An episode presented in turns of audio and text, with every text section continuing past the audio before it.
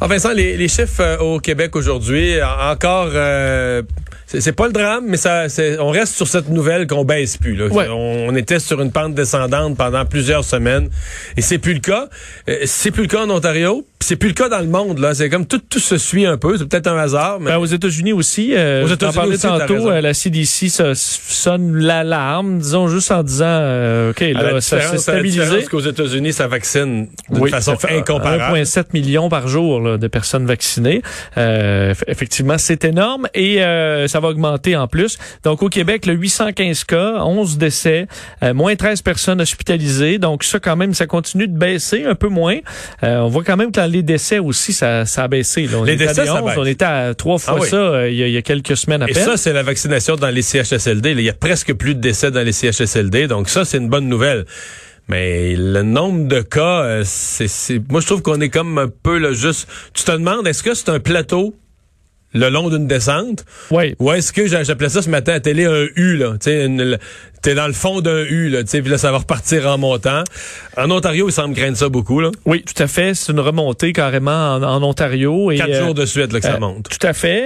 Euh, chez nous, quelques régions, ben, il faut dire, capitale nationale, c'est encore des bas cas, mais on est à 43, là, alors qu'on avait eu du 24 euh, euh, et les plus grosses journées du 30. Alors, est-ce qu'on est au début, du moins, c'est à surveiller, alors qu'on s'est comparé beaucoup à- avec l'Outaouais qui est à 19 aujourd'hui, Montréal 414, euh, l'Estrie 32, euh, Laval 81, Montérégie 82. Donc, euh, à surveiller effectivement pour ce qui est des, euh, des cas au Québec. Tu le disais, un peu partout dans le monde, on voit ça. La France encore aujourd'hui, euh, c'est bon beaucoup Non, mais de en. France, ça jase. Je voyais même la mairesse de Paris a demandé, euh, j'ai lu ça hier soir, la mairesse de Paris demande un grand confinement. Elle dit De là, trois semaines. Oui, là, c'est, elle disait, c'est recommencé à monter.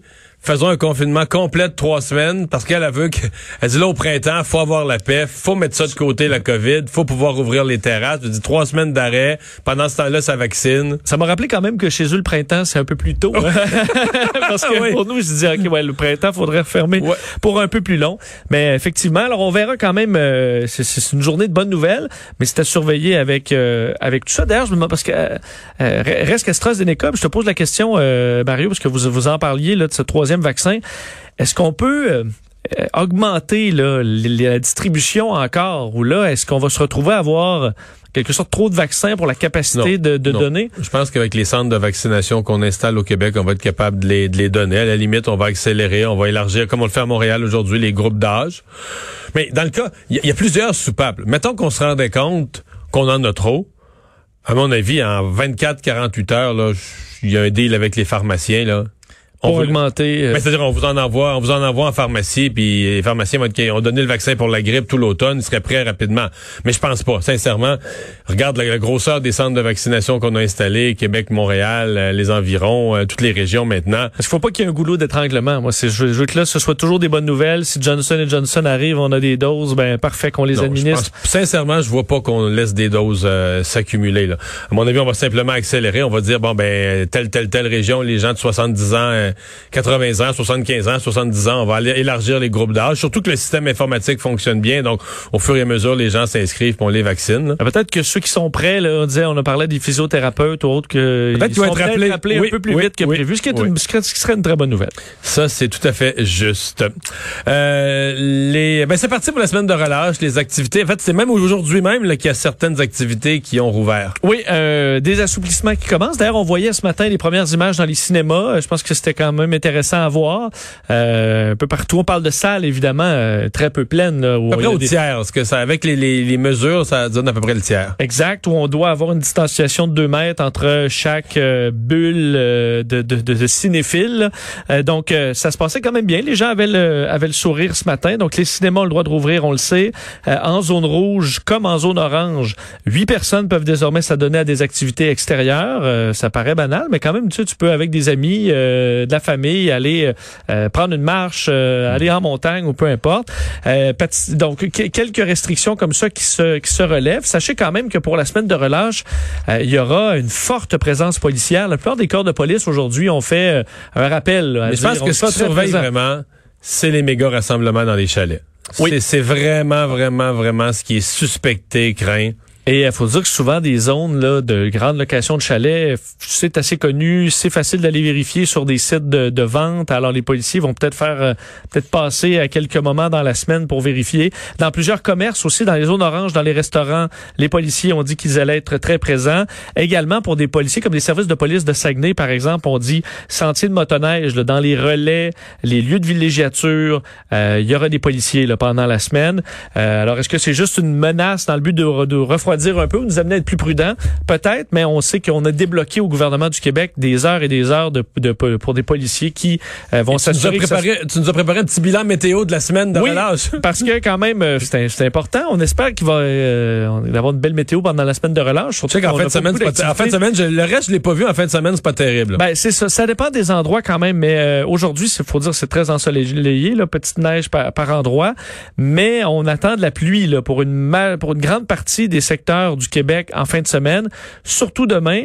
Euh, donc, il y aura là, des, la pluie intermittente, entre autres à Montréal, euh, samedi. Ce sera suivi de neige, par contre, en après-midi. Québec aussi, on attend une partie de pluie en Estrie, en Beauce, euh, les mêmes conditions. Mais ensuite, là, plus dimanche, ce sera un peu plus beau. De température assez en fait, très confortable quand même, c'est au moins ça. Et euh, pour l'Est, plus à l'Est, c'est vous qui gagnez en fin de semaine, temps ensoleillé samedi et dimanche avec des températures saisonnières. Ça devrait quand même être euh, assez beau. Alors, euh, pas si mal. C'est juste de la pluie. c'est pour les activités hivernales, c'est pas super. Là. Alors, il faudra s'habiller en conséquence. Euh, nouvelle euh, assouplissement, pardon, pour les personnes seules. Oui, s'ajoute quand même à tout ça euh, une, un assouplissement qui avait été moins discuté là, et qui est très important, je pense, pour les personnes qui sont seules. Ça vous est permis donc depuis aujourd'hui de joindre une autre bulle familiale. Donc on sait que là jusqu'à maintenant, vous aviez le droit d'avoir une visite, là. visite d'une donc une personne qui qui est pas obligée d'être seule à la maison, mais une seule personne pour aller voir une personne seule. là carrément, c'est comme ce qu'on avait au, dans le temps des fêtes, c'est-à-dire que pendant les, les, quelques journées où c'était permis, on peut aller voir une autre bulle familiale. Alors, euh, même une personne et ses enfants pourraient se joindre à une autre bulle familiale, euh, même si elle ne fait pas partie du groupe. On doit par contre exclure les autres. Là. On commence pas à avoir plein de bulles ensemble ou euh, je passais d'une bulle à l'autre, mais deux bulles pourraient, lorsque la personne est seule ou seule avec des enfants, dans le but de réduire l'isolement pendant la semaine de relâche et faciliter la garde des enfants aussi. On se souvient parce qu'on voulait surtout pas que les gens aient fait garder leurs enfants chez les grands-parents. Mais là, c'est plus facile de se joindre à une bulle temporairement. Alors, ce sera permis. Nouvel assouplissement qui entre en vigueur aujourd'hui. Ça faisait quelques jours euh, que le baril d'essence augmentait. En fait, ça fait quelques mois même. Depuis le début de l'année, le baril d'essence augmente. À la pompe, on l'avait vu un petit peu, mais là, on dirait que dans les derniers jours, il y a toujours un délai d'ajustement, mais là, on a commencé à le sentir pleinement pour le consommateur. Oui, c'est pour ça que plusieurs euh, automobilistes qui vont peut-être, on n'est pas supposé se promener de région en région, là, mais il y en a qui vont peut-être aller davantage à leur chalet ou autre, qui vont prendre la route aujourd'hui, et certains euh, grognaient là, à la pompe où on atteint là, des 1,30 Non, mais le euh, baril de pétrole est descendu au cœur de la crise à 30 pièces. Tu sais, quand, on, quand ah l'économie de l'Alberta était sur le bord de s'effondrer. Qu'on a vendu pendant un certain temps les, les barils à perte. Ouais, à, 30 pièces ou 24 pièces. Là, il, il, a doublé, il est remonté à 60. C'est pas, mais c'est un prix plus. Euh, on est proche d'un prix plus régulier. Là.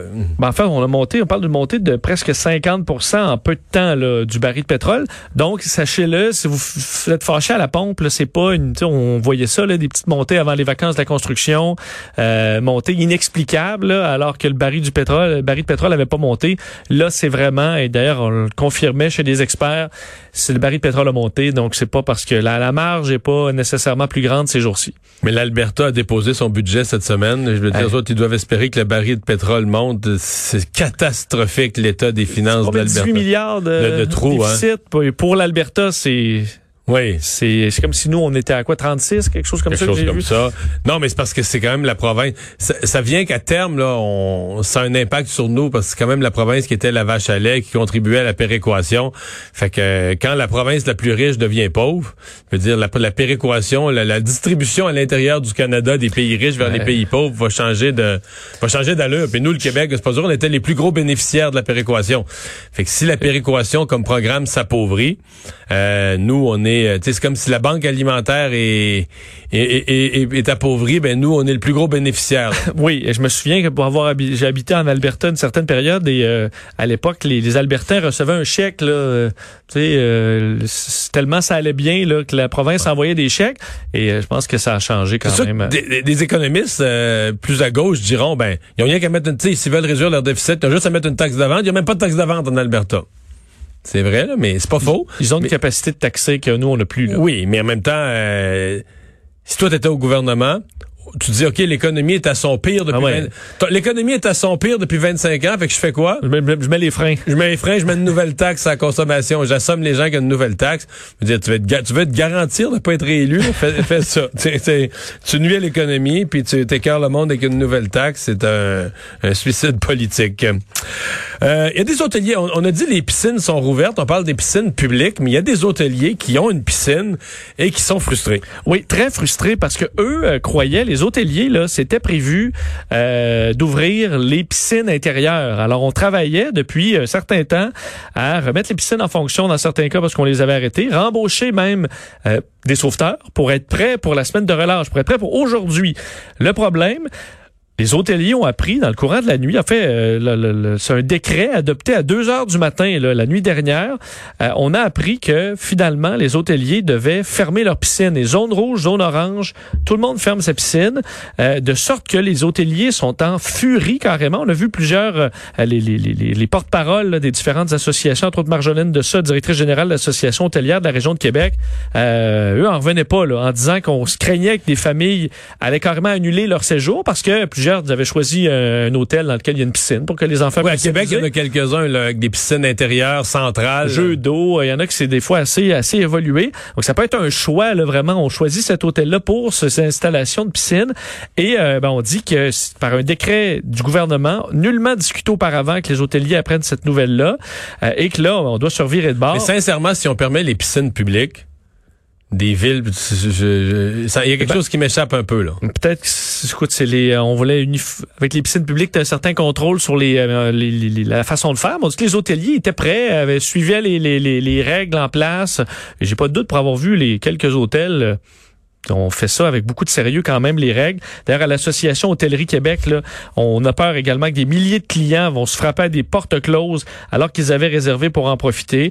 Alors, euh, on disait que le gouvernement avait mentionné dès le 16 février que les hôtels allaient pouvoir ouvrir leurs piscines. Et là, ils apprennent ce matin que, ben non, c'est terminé. Alors, beaucoup de colère. D'ailleurs, pour euh, le, ce dossier de l'hôtellerie, montrer à quel point c'est difficile. L'hôtel Le Cristal, très connu à Montréal, très près du Centre Bell, où, parce que plusieurs joueurs de hockey vont prendre un verre, des fois même après des matchs euh, cesse temporairement ses activités. Donc, euh, on parle d'une difficile décision, mais comme on a trop d'inconnus encore d'ici le retour des touristes, on préfère fermer pour une durée indéterminée. Pendant ce temps-là, on va développer ou analyser des actions stratégiques pour pouvoir repartir le mieux possible lorsque les touristes et l'économie, du moins, ou les, la villégiature va reprendre. Euh, on se parle d'un masque euh, biodégradable euh, qui serait sur le point d'être certifié. En fait, c'est un produit Local? Oui, produit québécois. Euh, d'ailleurs, si vous avez écouté le point de presse de Justin Trudeau aujourd'hui, il en a parlé. Et je pense que son euh, le, patron était très content de FPI Innovation. Euh, ce qu'on dit, donc, le masque développé par cette entreprise-là comporte trois épaisseurs, Elle présente une efficacité de filtration de 85% et même plus, là, ce qui le place pratiquement au sommet des produits similaires actuellement sur le marché. Et il est biodégradable, alors compostable. C'est un des premiers masques non médicaux il n'y a pas de danger qu'il te pourrisse d'en face pendant que tu le portes. Même s'il devient humide, il commence pas à te fondre dans, dans, le visage. Euh, c'est tout simplement qu'on utilise des fibres là, de bois et on est capable avec des équipements là, faits pour des pâtes et papiers là, en faire des quantités, semble-t-il, impressionnantes. Là. Alors on est prêt à transférer chez FPI Innovation au fabricant canadien de masques la technologie pour la production parce que c'est une entreprise à but non lucratif. Alors eux vont sont prêts à distribuer la technologie sans problème. Euh, après plusieurs mois de recherche financé par le programme d'innovation forestière du fédéral. Donc, on avait offert en mois de juin plus de 3 millions de dollars à l'organisation pour faire de la recherche et développement. Et là, comme on a un produit, on peut l'envoyer aux entreprises qui ont ces espèces de grandes machines-là et qui seraient capables d'en faire des quantités très importantes, donc à très faible coût et qui seraient biodégradables, alors beaucoup moins nuisibles pour l'environnement. Alors, euh, belle innovation. Ça faisait partie des bonnes nouvelles aujourd'hui. Merci Vincent.